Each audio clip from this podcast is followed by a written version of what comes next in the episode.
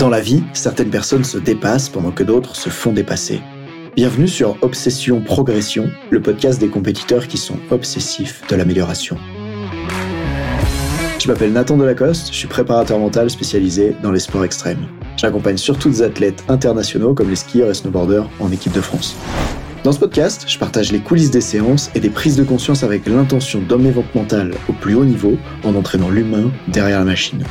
Pour cette quête de performance, je vous parle à la fois mindset, cohésion de groupe, discours d'avant-match, résilience et gestion des émotions. Prenez une bonne dose d'inspiration à chaque épisode, ils sont rendus possibles par Ready Rock.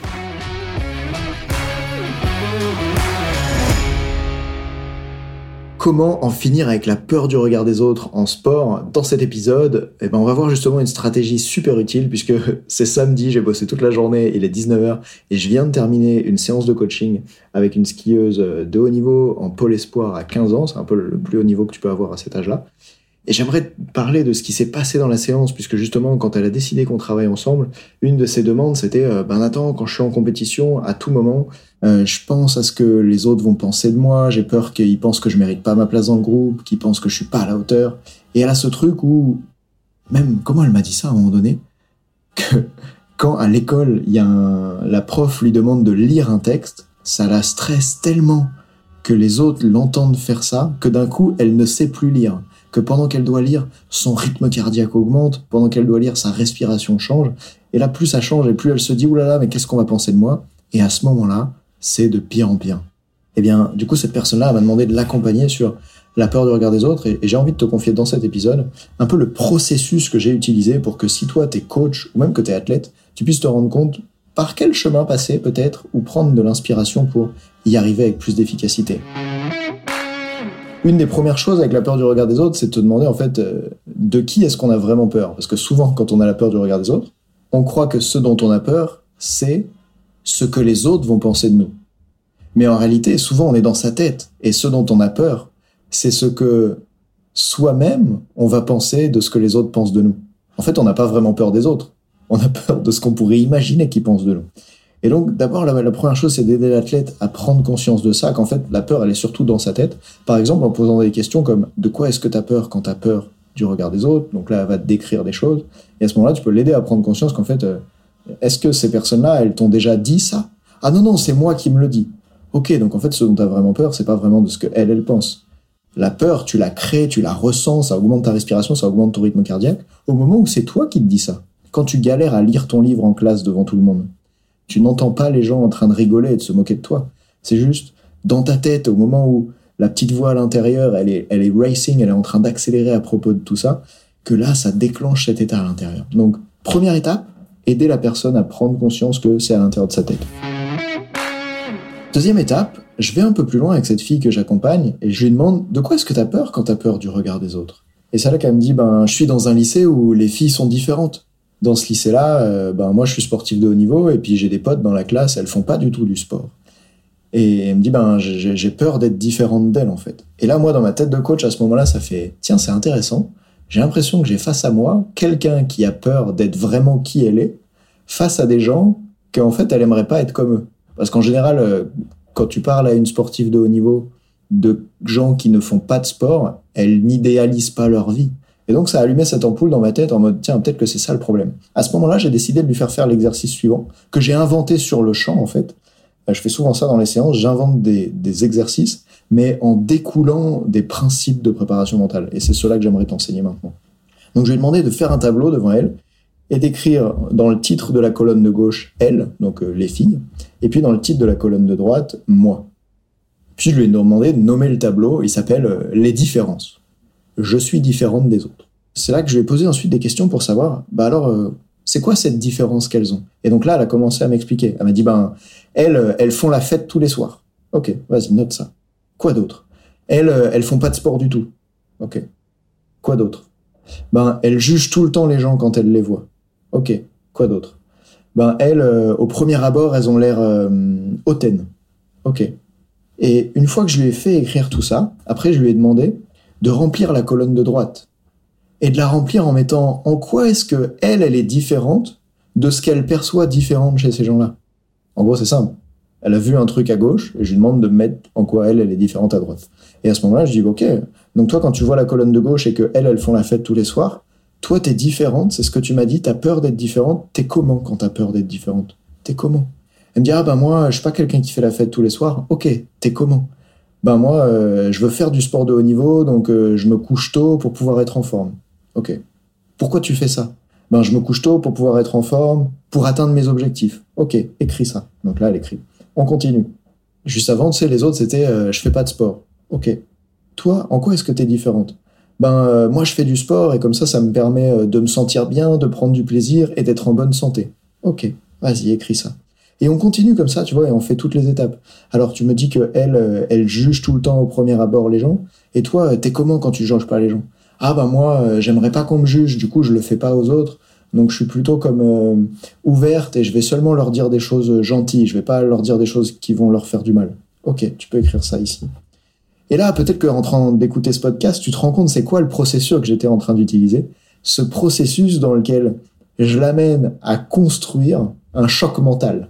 Je l'amène à construire un moment dans le cerveau où quand elle va regarder ce qu'il a écrit à gauche et ce qu'il a écrit à droite, ça va faire un déclic. Et le déclic, ben, il a eu lieu justement dans les minutes qui suivaient.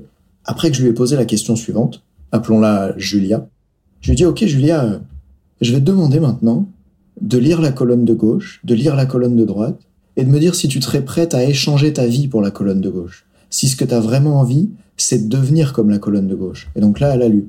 Je fais la fête tous les soirs, à côté de je m'entraîne et je me couche tôt pour être en forme et atteindre mes objectifs. Et je lui dis alors, tu veux échanger, quitter pour devenir moins différente? Me dit non, non, bah moi je veux rester comme ça. Ok. Et là, il a commencé à se passer quelque chose, parce que quand je lui ai fait répéter ça pour chacune des étapes, et je vais pas le faire avec toi parce que je pense que tu commences à comprendre la mécanique, quand je lui ai demandé de choisir qu'est-ce qui était le plus important pour elle entre rester qui elle est et devenir moins différente des autres Parce que tu te souviens, au début, c'était son objectif. Quand elle a la peur d'être trop différente des autres, l'objectif caché qu'elle a, c'est d'être moins différente.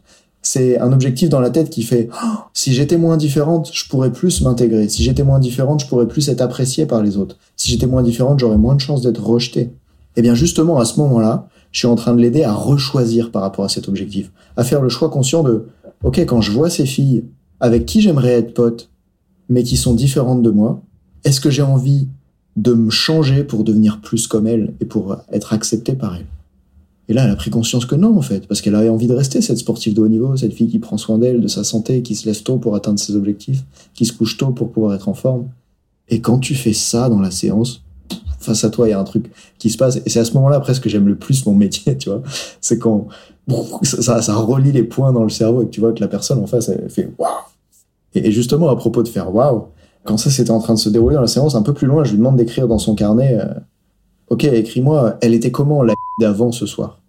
Et c'est vrai parce que quand tu utilises ce langage-là, ce langage de dissociation, genre pas tu étais comment avant, mais de dire elle était comment la d'avant ce soir, tu utilises en hypnose un langage dissociatif.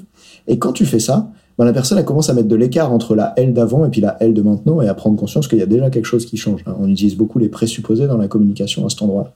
Et donc je continue avec ce présupposé et elle écrit ce truc, elle écrit, j'ai pris des notes pour toi et en toute confidentialité bien sûr. Donc ce qu'elle a écrit, Julia, je me reprends, c'est avant je portais un masque, avant j'avais peur d'être différente, avant j'avais peur de ne pas plaire, avant j'avais peur que c'était à moi de changer pour que les filles elles m'acceptent et pour que je puisse devenir leur pote. Et là, quand elle relit ça, je lui dis, ok, ça te fait quoi quand tu lis ça? Elle me dit, en fait, c'est complètement ridicule.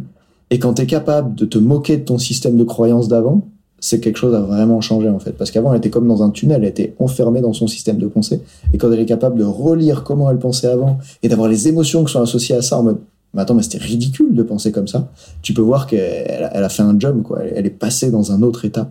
Et J'adore le métier pour faire ça, vraiment. C'est trop fantastique à ce moment-là. Donc je lui ai proposé de continuer. Et je lui ai dit, ok, bah écris maintenant euh, qui tu es maintenant. Et là, elle a écrit. Et en fait, c'était beau de voir quelqu'un qui est prêt à, à lâcher le besoin d'être moins différent des autres pour pouvoir plaire aux autres.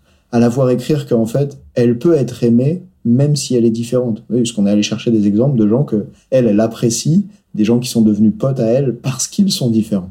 Et qu'elle peut en fait être appréciée aussi pour son côté unique, son côté différent, c'est à ce moment-là qu'elle m'a dit Ah oui, d'ailleurs, euh, récemment, j'ai quelqu'un de mon groupe de potes qui fait pas de sport qui m'a dit Ah, j'aimerais bien me mettre à faire du sport, j'aimerais bien me mettre à faire du ski. Et là, elle a pris conscience à ce moment-là que si elle avait été l'interlocutrice de cette personne, c'est parce qu'elle, elle était différente, qu'elle était dans un club de ski en train de faire du ski. Alors c'est juste fou d'aider une jeune athlète de 15 ans qui pense avoir peur du regard des autres à s'en libérer dans une façon dans laquelle en fait c'est juste en refaisant le choix de qui elle a envie d'être. Et pendant cette séance, j'ai été très clair en lui posant les, mots suivants, tu vois. Je veux que tu décides qu'est-ce qui est le plus important pour toi. Et quand tu auras décidé qui tu veux être, qu'est-ce qui est le plus important pour toi, bah du coup ça deviendra super facile de pas avoir peur de ne pas être autre chose. Puisqu'en fait, une fois que tu sais exactement qui tu veux être, ben t'as pas peur de pas être ce que les gens ils attendraient d'autres. Puisque ce dont tu devrais avoir peur, c'est de pas être qui toi tu veux être. Et à nouveau, à ce moment-là, tu, peux voir qu'il y a des choses qui se passent pour la personne et qu'il y a des neurones, des neurones qui connectent. Donc j'espère que les, les, quelques choses que tu as entendues là dans ce podcast euh, font du sens pour toi. Je vais pas aller plus loin parce qu'après après presque deux heures de séance au taquet un samedi soir, j'en arrive au moment où ça devient dur de construire des phrases. Mais j'avais vraiment envie de te partager avec beaucoup d'énergie ce qui s'est passé dans ce podcast. Et si on garde un peu la synthèse de tout ça, souviens-toi, l'étape 1, c'était de se rendre compte qu'en fait la peur du regard des autres, c'est surtout une peur qui est pas liée aux autres, mais une peur qui est liée à l'intérieur de notre tête, à qu'est-ce que nous on se dit que les autres vont penser de nous? Et la deuxième chose à cet endroit-là, c'est si ce dont j'ai peur à propos des autres, c'est d'être différente et que du coup ils m'acceptent pas pour ma différence, ben mon job c'est d'aller rechoisir qui j'ai envie d'être. Et est-ce que les différences que j'ai, elles me conviennent en fait? Parce que si les différences que j'ai, elles me conviennent pas, ben c'est ok, je peux lutter pour les changer. Tu vois, si par exemple aujourd'hui j'étais gros et du coup je me sens rejeté du groupe parce que c'est un groupe où il y a que des gens qui sont super fit et que dans ce groupe-là, des gens super fit, je sens que je peux pas y appartenir et que je suis différent et que j'ai peur qu'ils me jugent parce que je suis gros, ben c'est peut-être une bonne chose en fait à ce moment-là de se sentir gros et ça va t'aider à faire les efforts pour te rapprocher de ce qui t'as envie d'être, de ce qui euh, en forme, de ce qui fit. Mais à l'inverse, si comme Julia dont je te parle tout à l'heure, ben les différences qu'ont les autres, t'as pas du tout envie de les rejoindre là-dedans. Admettons, ben ce sont ces filles-là qui font des soirées, qui boivent de l'alcool, qui dorment pas la nuit, et que toi en fait t'es juste très content d'avoir ton rythme où tu fais du sport, tu te couches tôt, t'es en forme pour atteindre tes objectifs ben quand tu rechoisis que c'est ça qui compte pour toi, t'as plus peur d'être différent des autres. Parce que t'es inspiré à l'intérieur, il y a quelque chose qui te guide vers ce qui est vraiment important pour toi. Et du coup, si t'es entraîneur et que tu sens de la peur du regard des autres chez tes athlètes, qu'ils expriment ça chez toi, garde ces idées-là en tête, l'étape 1 et l'étape 2, parce que ça peut faire une grande différence. Vraiment. Et juste pour aller un peu plus loin, il y a d'autres peurs du regard des autres que celles d'être différent, pour lesquelles on pourrait être amené à utiliser des stratégies de coaching différentes. Mais ce soir, j'avais envie d'être hyper précis, hyper concret pour toi avec cette dimension-là. J'espère que tu t'es régalé et je te dis à très vite dans le prochain podcast. Salut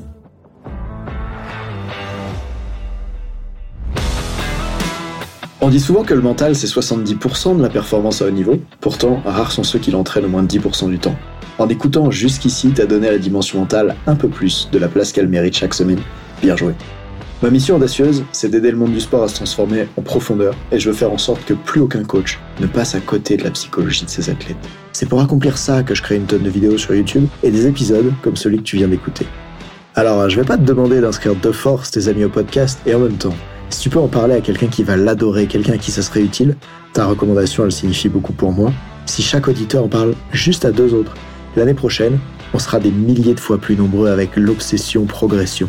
Salut